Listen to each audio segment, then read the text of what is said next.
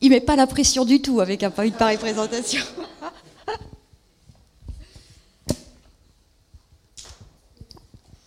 Alors je crois que vous avez bien fait de venir quand même ce matin. Hein. Franchement, vous l'avez dit ce matin à votre voisin, n'est-ce pas? Alors vous pouvez lui répéter, tu as bien fait de venir ce matin.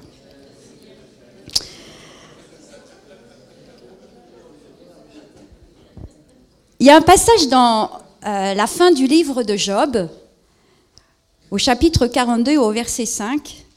Après que Job ait vécu toutes les épreuves qu'il a pu vivre, il a dit la chose suivante, Mon oreille avait entendu parler de toi, mais maintenant mon œil te voit.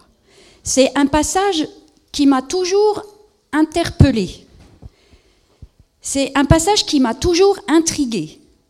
Et je me souviens que quand j'étais euh, assez jeune, je devais avoir peut-être 17 ans, j'étais dans l'église, dans mon église, et j'étais, voilà, il y avait le culte, et j'ai fait cette prière au Seigneur, je lui ai dit, écoute Seigneur, je suis sûre et certaine qu'être chrétien, c'est autre chose que ce que je vis aujourd'hui.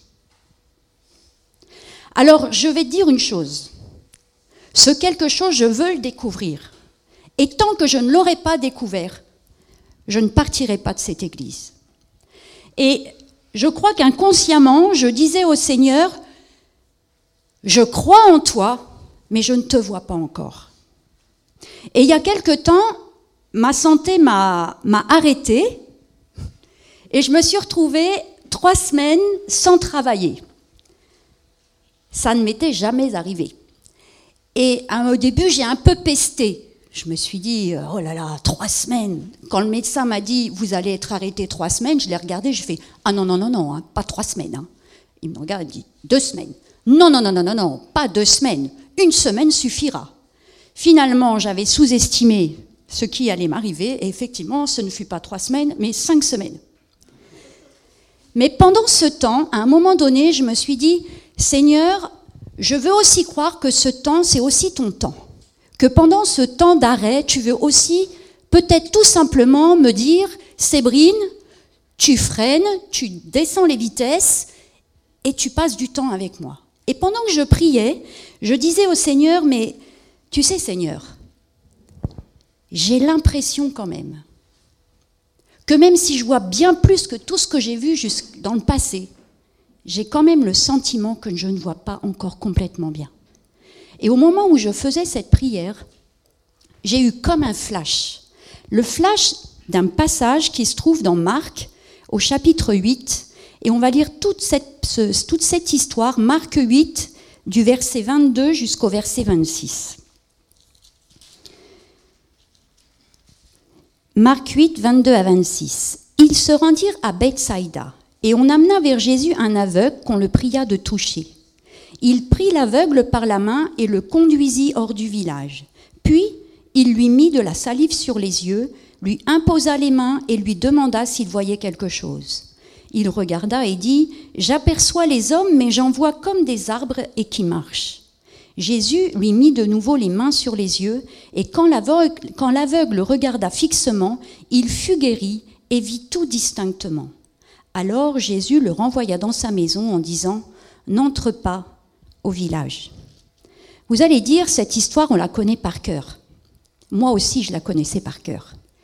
Et justement, je me suis dit, mais Seigneur, pourquoi tu me, pourquoi tu me, tu me parles de cette histoire? Et en fait, le Saint-Esprit m'a interpellé simplement sur ce que l'aveugle a dit à Jésus.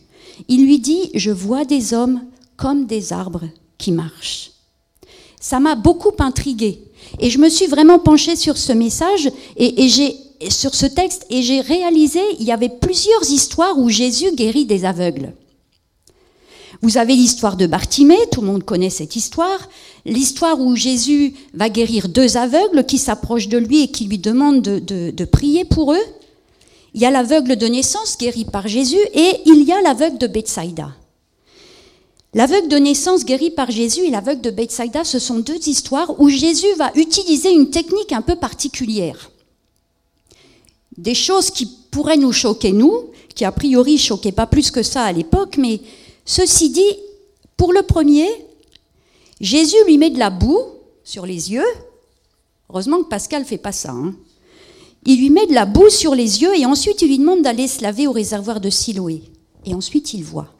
Pour le deuxième, c'est guère mieux, Jésus lui met de la salive sur les yeux. Et là, on voit que Jésus va devoir lui imposer les mains une deuxième fois pour que la guérison soit complète. Étonnamment, pour cet aveugle de Bethsaïda, il va falloir deux étapes avant qu'il soit guéri. Il va se passer deux étapes avant que la guérison soit complètement complète. Et ça, c'est pas l'habitude de Jésus. Vous avez déjà remarqué. Jésus, quand il prie pour quelqu'un, c'est immédiat.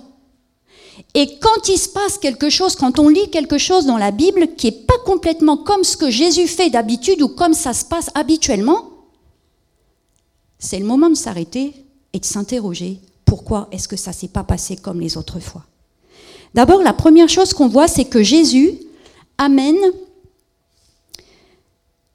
cet aveugle hors du village. Le verset 23 nous dit que Jésus prit l'aveugle par la main. Moi, j'aime bien cette image de Jésus qui nous prend par la main. Et il le prend par la main et il l'emmène à l'extérieur du village. Pourquoi est-ce que Jésus emmène cet aveugle à l'extérieur du village? Ce village où il est né, ce village où il a grandi, ce village où il est connu. Pourquoi Jésus doit-il faire cela? Je crois que il y a une chose à savoir dans ce passage, c'est que si Jésus le sort de son village, c'est parce que Jésus veut le sortir tout simplement de, ce qui est son héritage, de ce qui, un peu, tout ce qui l'empêche peut-être même de voir vraiment Jésus, de comprendre Jésus. Et dans Matthieu chapitre 11 au verset 21, on va prendre ce passage-là si vous voulez bien. Matthieu 11.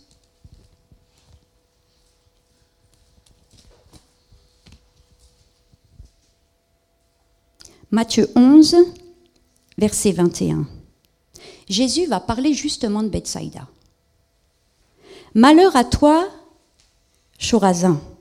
Malheur à toi, Bethsaïda. Car si les miracles qui ont été faits au milieu de vous avaient été faits dans Tyr et dans Sidon, il y a longtemps qu'elle se serait repentie en prenant le sac et la cendre. Pourquoi Jésus devait-il sortir cet aveugle de Bethsaïda dans ce village, malgré que Jésus ait fait des miracles, les cœurs n'ont pas reconnu Jésus. Il y avait une incrédulité dans ce village qui fait que Jésus lui-même, à un moment donné, va, leur faire ce reproche et Bethsaïda est un village qui va être détruit. Je vais vous dire une chose, je crois vraiment que Jésus Lorsque nous avons un cœur qui veut et qui a soif, ce matin, Pascal a parlé justement de cœur qui avait soif de Dieu. Et je sais qu'ici, il y a des gens qui ont soif de Dieu. Mais Jésus, lorsque nous avons soif de lui, si nous sommes dans un contexte, dans un endroit qui ne nous est pas favorable, un contexte baigné d'incrédulité, un contexte baigné de choses qui nous sont néfastes, Jésus nous prend par la main et nous sort du village. Il nous sort de notre milieu néfaste. Parce que là où nous sommes, il ne pourra rien se passer. Là où nous sommes, il ne pourra rien se passer.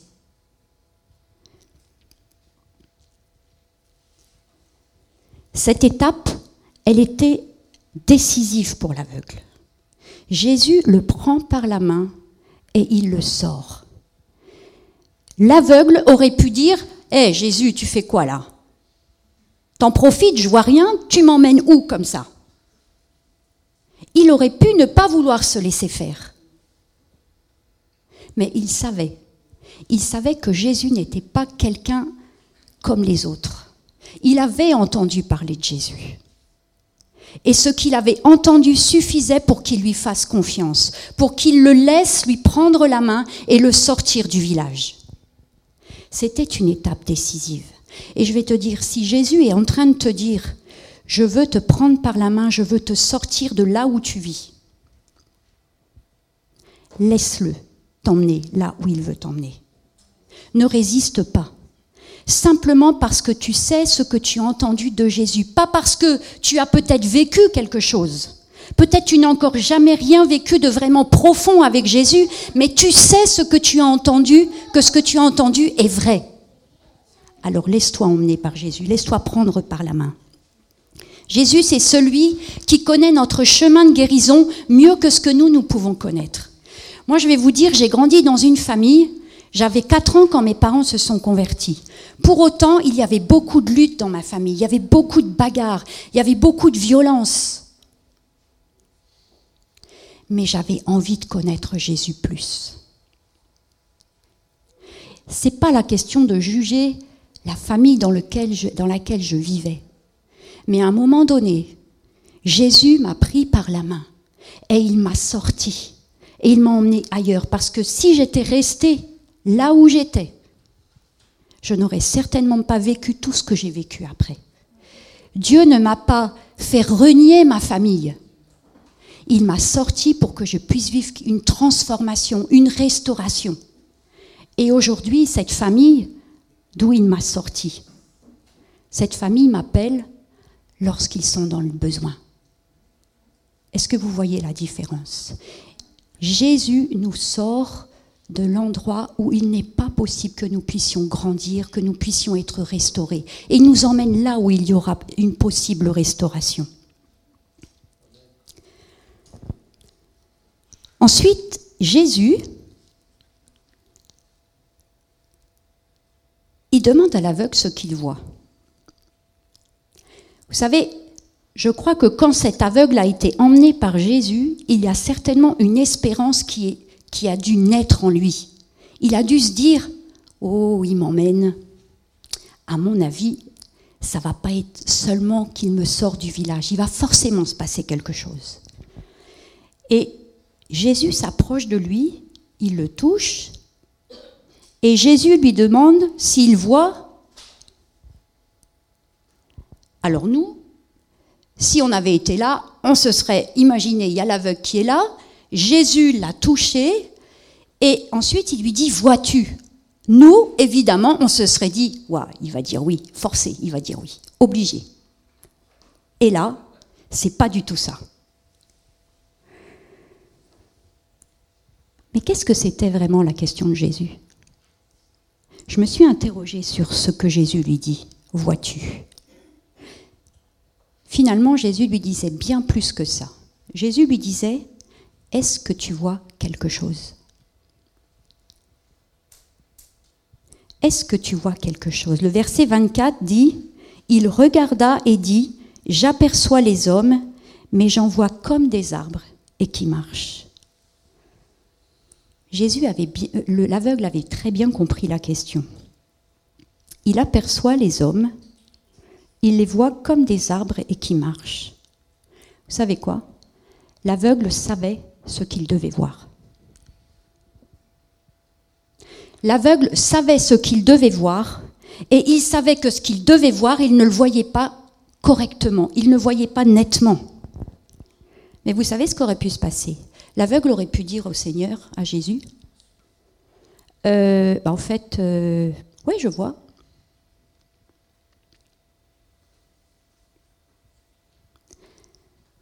Imaginez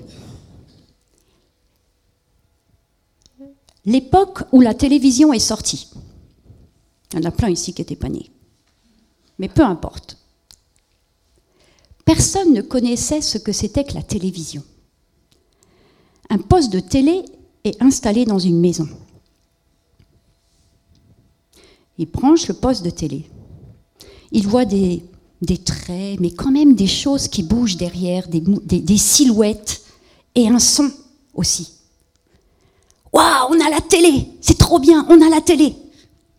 Est-ce que c'était vraiment ça la télé?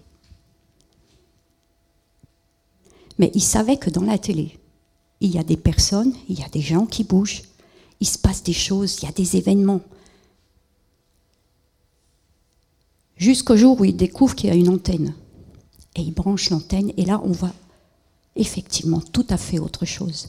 L'aveugle, il savait ce qu'il devait voir, mais il a dit, je vois comme des hommes. Des hommes, ils sont comme des arbres. Ils savaient ce qu'ils devaient voir. Et vous savez, je crois que nous savons, certains d'entre vous ici savent pertinemment ce qu'ils doivent voir. Quand j'étais en prière avec le Seigneur, le Seigneur m'a dit la chose suivante. Ce que tu es en train de dire, c'est vrai. Tu ne vois pas encore complètement nettement. Mais sais-tu qu'il y a de nombreux chrétiens qui voient flou et qui se contentent de voir flou parce qu'ils ne savent pas vraiment ce qu'ils doivent voir.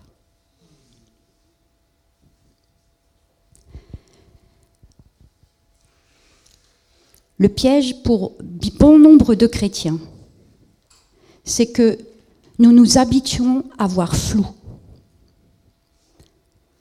Vous savez, quand on vient à Jésus, quand on vit des choses avec lui, notre vie, elle est, elle est changée. Comparé à ce qu'on a pu vivre dans le passé, c'est tellement différent. Mais la vie chrétienne, ce sont des étapes les unes après les autres qui nous font aller de victoire en victoire et qui nous donnent de plus en plus de lumière et qui nous donnent de voir de plus en plus ce que Dieu a préparé pour nous. Et parfois, on a tellement vécu des choses bien, on voit encore flou, mais c'est tellement bien comparé à tout ce qu'on a vécu dans le passé. Et on se contente du flou.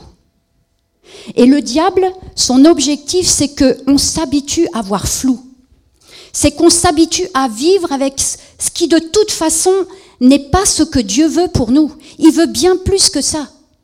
Il, veut que nous nous contentions surtout de ne pas voir ce qu'il y a derrière le flou, de ne pas pouvoir analyser véritablement ce qu'il y a derrière. Est-ce que vous savez ce qu'il y a derrière? Est-ce que vous êtes capable, comme l'aveugle, de dire ⁇ Je vois des hommes ⁇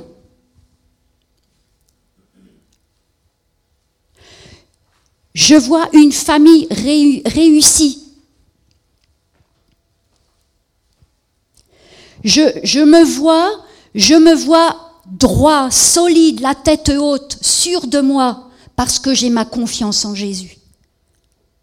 C'est pas ce que je vis aujourd'hui mais c'est ce que je vois derrière le flou.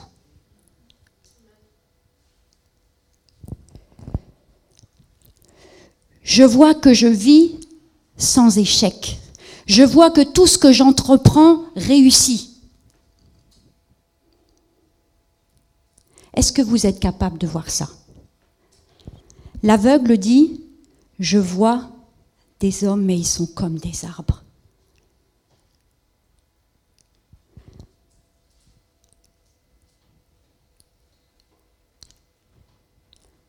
Je vois, Seigneur, mais je ne vois pas avec netteté. Je ne vois pas véritablement. Je, sens que c'est pas complet. Tu as fait quelque chose pour moi, mais, mais ce que tu as fait, c'est bien, mais c'est pas complet. Il me manque encore une dimension, il me manque encore quelque chose. Mais je ne sais pas pourquoi. C'est pas net. Vous savez, bien souvent, on vit notre vie chrétienne avec le sentiment, et il y en a plein des gens comme ça, il y a plein de chrétiens comme ça, et ce matin, je sais qu'il y en a aussi.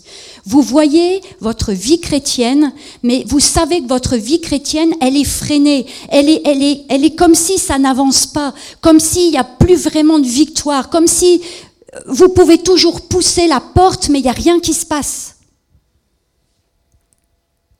Moi, je peux vous dire, j'ai vécu ça pendant des années. J'avais l'impression de pousser une porte, mais qui jamais ne bougeait d'un millimètre. Je savais qu'il y avait une porte. Je savais qu'il y avait une barrière. Je savais qu'il y avait un obstacle. Mais je me suis fixée pendant des années seulement sur l'obstacle.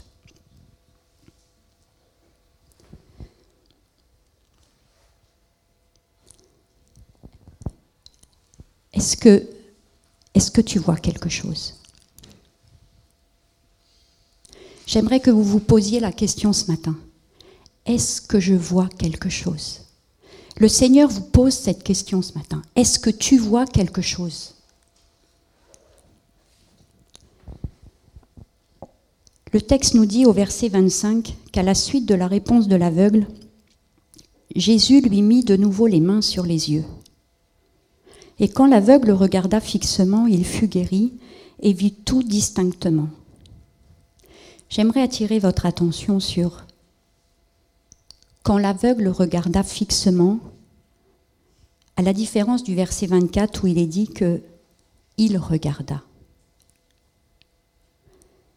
Cette fois, l'aveugle, il ne se contente pas de regarder, il regarde fixement. Et c'est cette deuxième manière de regarder qui va lui permettre d'obtenir la victoire. Qu'est-ce que l'aveugle a regardé fixement? L'aveugle a regardé fixement la victoire qui lui été accordée.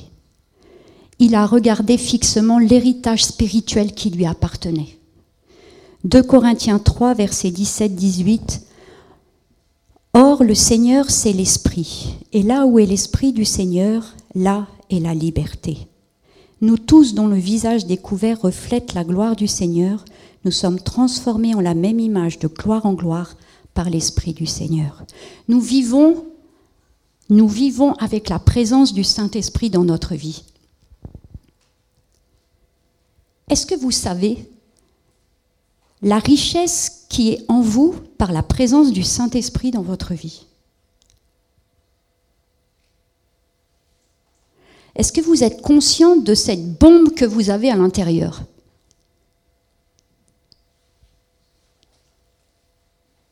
On le sait. Souvent, on le sait, mais on ne le vit pas. J'avais entendu parler. Et nous avons tous entendu parler. Nous savons tous parce que nous sommes des chrétiens qui lisons notre Bible, nous sommes des chrétiens qui avons la foi et nous savons. Mais bien souvent, nous sommes limités et nous ne voyons pas tout ce que Dieu veut que nous vivions. Il y a un processus de croissance toujours dans notre vie de chrétien. Mais l'œuvre du Saint-Esprit en nous nous fait grandir et nous fait vivre étape après étape. Et l'aveugle, il s'est décentré de tout ce qui pouvait le faire douter pour se concentrer, se fixer sur l'œuvre de Jésus. Il s'est décentré de son passé. Il s'est peut-être décentré des paroles prononcées contre lui. Dans ce village de Bethsaïda, vraisemblablement des gens ont dû dire Oh, il est aveugle, c'est dommage pour lui. Il va jamais rien faire du coup. Il n'aura pas de famille, il va pas pouvoir travailler, il sera toujours à la merci des autres. Qu'est-ce qui se passe quand on entend ça? Qu'est-ce qui a dû se passer dans le cœur de cet aveugle? La réalité était la réalité. Il était aveugle. Bien sûr. Bah oui, de toute façon, ils ont raison. J'aurai pas de famille. Ils ont raison. Je pourrai jamais travailler. Ils ont raison, je serai à la merci des autres.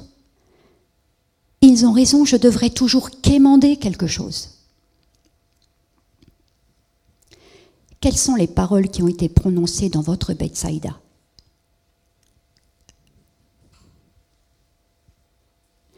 Quelles sont les paroles prononcées qui ont fait que vous en avez prononcé d'autres et qui ont fait des nœuds dans votre vie? Quand j'étais jeune, on disait que je ne ferais jamais rien de bien, que je ne réussissais pas, que je ne réussirais pas, que j'étais trop nouille. J'ai grandi, j'ai grandi en le croyant. J'ai grandi en me disant que je ne réussirais pas.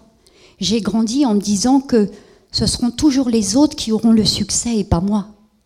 J'ai grandi avec le fait que j'ai cru que j'étais nulle, que j'étais moche, que je ne pourrais jamais rien faire. Et que quand on aurait besoin de moi, ce serait simplement parce qu'on avait besoin de, de ce que je sais faire, mais c'est simplement pour m'utiliser, mais pas parce qu'on m'aime bien. J'ai grandi avec ce sentiment pendant des années. Et j'ai prononcé aussi contre moi des paroles que j'ai entendues Vous savez quoi? Toutes ces paroles, entendues ou prononcées, c'est ce qui fait que tout est flou. c'est ce qui nous empêche de prendre possession de ce qui est derrière.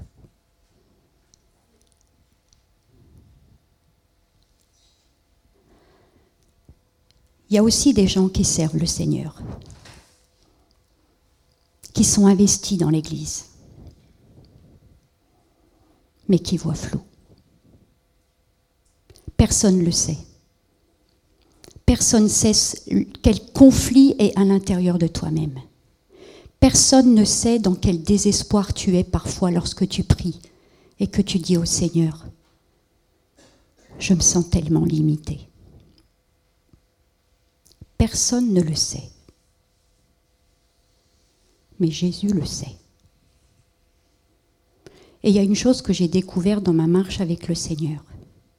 Même si personne ne sait et que Jésus sait, il y a un jour où Jésus vient et il intervient.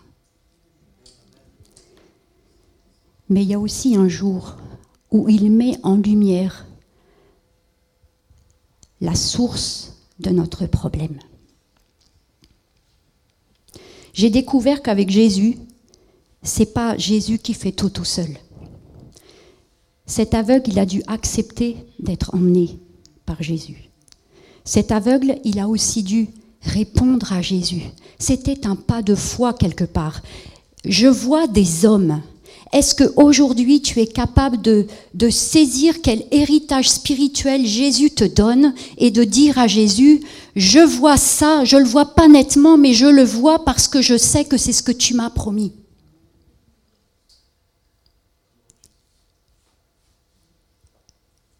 Vous ne pouvez pas imaginer ce que Jésus veut accomplir. Vous ne pouvez pas imaginer à quel point vous êtes à deux doigts de la victoire. Le diable vous tient, le diable te tient prisonnier, simplement parce qu'il t'a fait croire que tu ne pourrais voir que du flou et que le net, c'est pas pour toi.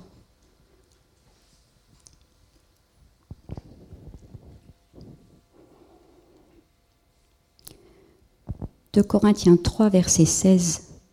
Lorsque les cœurs se convertissent au Seigneur, le voile est ôté. C'est une vraie promesse. Jésus enlève le voile qui fait que tu vois flou. On va lire Ésaïe 25, versets 6 à 12.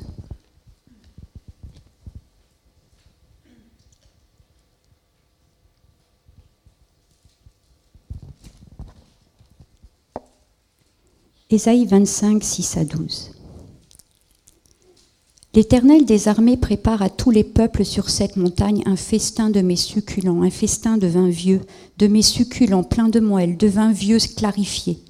Et sur cette montagne, il anéantit le voile qui est sur tous les peuples, la couverture qui couvre toutes les nations. Il engloutit la mort pour toujours. Le Seigneur, l'Éternel, essuie les larmes de tous les visages. Il fait disparaître de toute la terre l'opprobre de son peuple car l'Éternel a parlé. En ce jour, l'on dira, Voici c'est notre Dieu en qui nous avons confiance, et c'est lui qui nous sauve. C'est l'Éternel en qui nous avons confiance. Soyons dans l'allégresse et réjouissons-nous de son salut. Car la main de l'Éternel repose sur cette montagne, et Moab est foulé sur place, comme la paille est foulée dans une, dans une mare à fumier.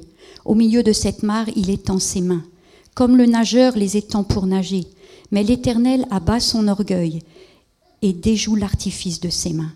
Il renverse, il précipite les fortifications élevées de tes murs, il les fait crouler à terre jusque dans la poussière. Ce passage, je l'ai découvert tout à l'heure. Et quand je l'ai lu, ça m'a trop fait écho. Je me suis dit, ça c'est trop fort. Pendant longtemps, j'avais l'impression que j'étais dans une mare de fumier. Pendant longtemps, très longtemps. Jusqu'au jour où j'ai décidé de déclarer ce que la Bible dit. De déclarer la vérité, celle que Jésus dit pour moi, pour toi, pour nous.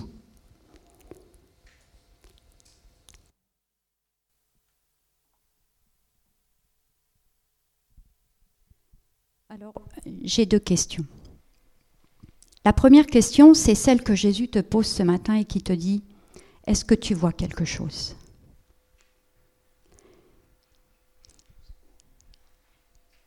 La deuxième question, c'est, depuis combien de temps est-ce que tu vois quelque chose?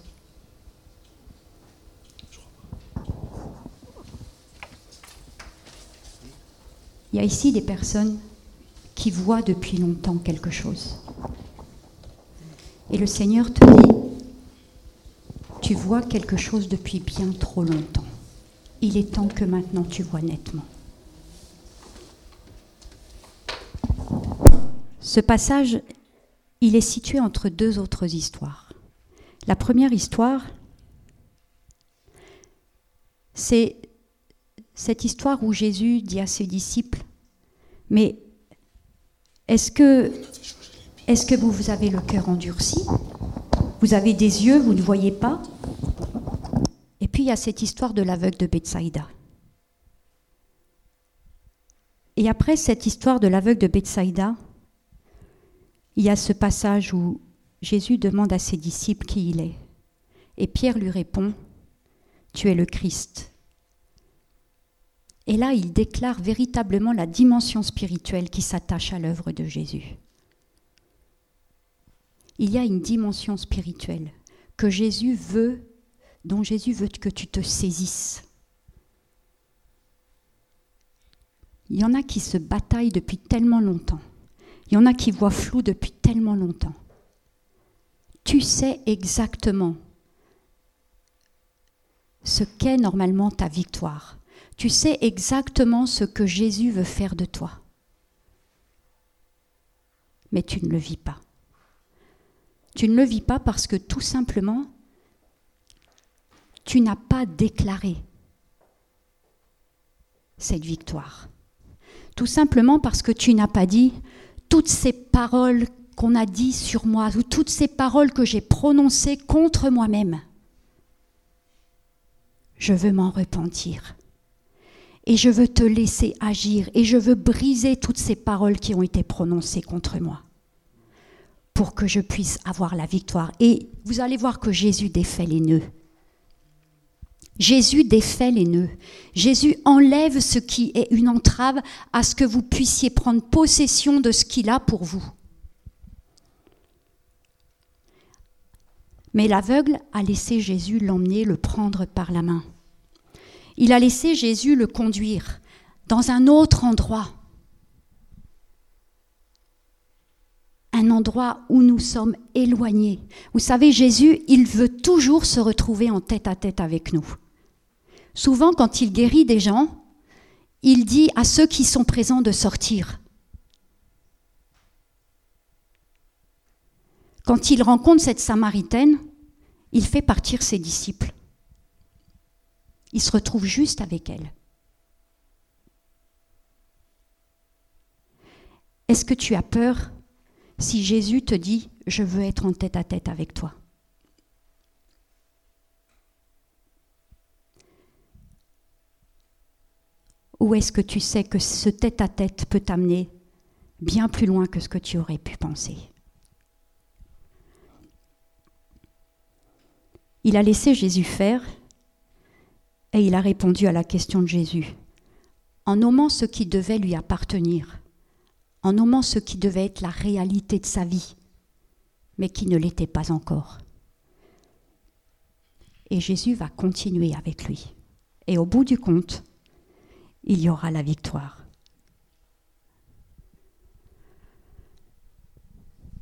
Je crois que Jésus, ce matin, il a un rendez-vous avec certains d'entre vous. Il y en a qui sont depuis bien trop longtemps l'aveugle de Bethsaïda.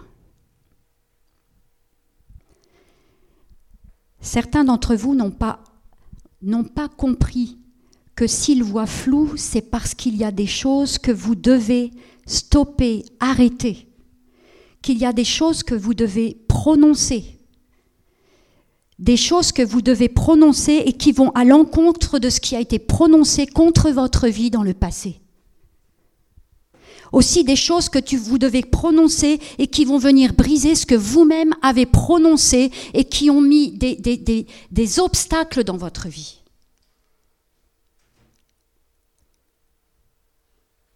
Jésus veut restaurer son peuple. Vous allez être sauvés. Oula, ça c'est pas le problème.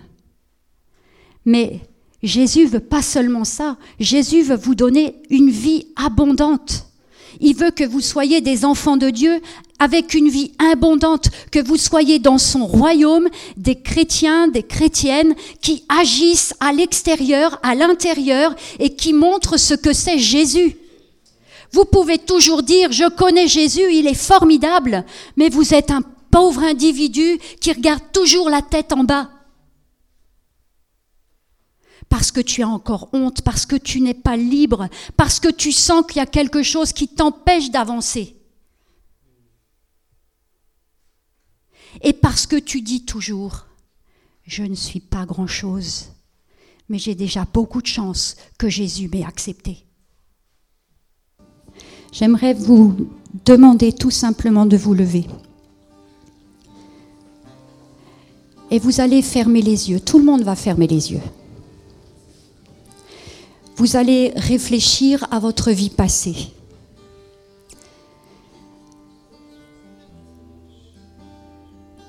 Vous allez regarder ce que vous voyez, mais qui n'est pas net.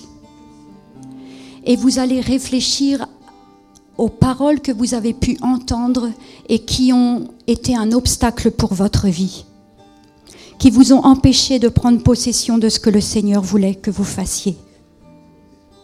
Et vous allez tout simplement briser ces paroles. Vous allez peut-être vous souvenir de personnes précises qui ont dit des choses à votre encontre. Vous allez peut-être vous souvenir de paroles précises que vous avez prononcées vous-même. Et vous allez dire, Seigneur, je veux briser le pouvoir de ces paroles. Au nom de Jésus, je veux briser le pouvoir de ces paroles. Et je veux proclamer la victoire sur ma vie. Et je dis maintenant à l'ennemi de mon âme de partir, de me lâcher, de me laisser. Parce que c'est Jésus et Jésus seul qui me donne la vie et vous allez tout simplement prier individuellement. Ne regardez ni, ni à droite ni à gauche. Ne regardez pas ce qui se passe derrière vous. Ne regardez en rien, mais prononcez ces paroles et le Saint-Esprit va agir. Si vous avez envie de pleurer, pleurez. Si vous avez envie de vous mettre à genoux, mettez-vous à genoux. Si vous avez envie de vous mettre en opposition avec l'ennemi que vous sentez qui vous bataille à l'intérieur, mettez-vous en opposition. Et au nom de Jésus, je veux dire à l'ennemi, tu lâches maintenant. Lâches ce que tu tiens. Tu lâches au nom de Jésus. Tu lâches au nom de Jésus. Tu lâches et tu donnes la liberté, la liberté de vie, la liberté d'action au nom de Jésus. Et je prononce la victoire dans la vie de Didier. Je dis à l'ennemi de son âme, à ces démons qui le tiennent captif, parce qu'il ne serait pas capable, parce qu'il ne peut pas se tenir droit. J'ordonne à ces forteresses de tomber maintenant. Au nom de Jésus, forteresse, tu tombes, tu lâches, tu pars et tu laisses Didier. Tu le lâches maintenant. Oh Seigneur, je loue ton nom ce matin. Je loue ton nom. Continuons de louer le Seigneur. Louez le Seigneur. Louez le Seigneur. Parlez en langue. Priez en langue. Priez les uns ensemble si vous le souhaitez. Oh Jésus, Tu peux emmener un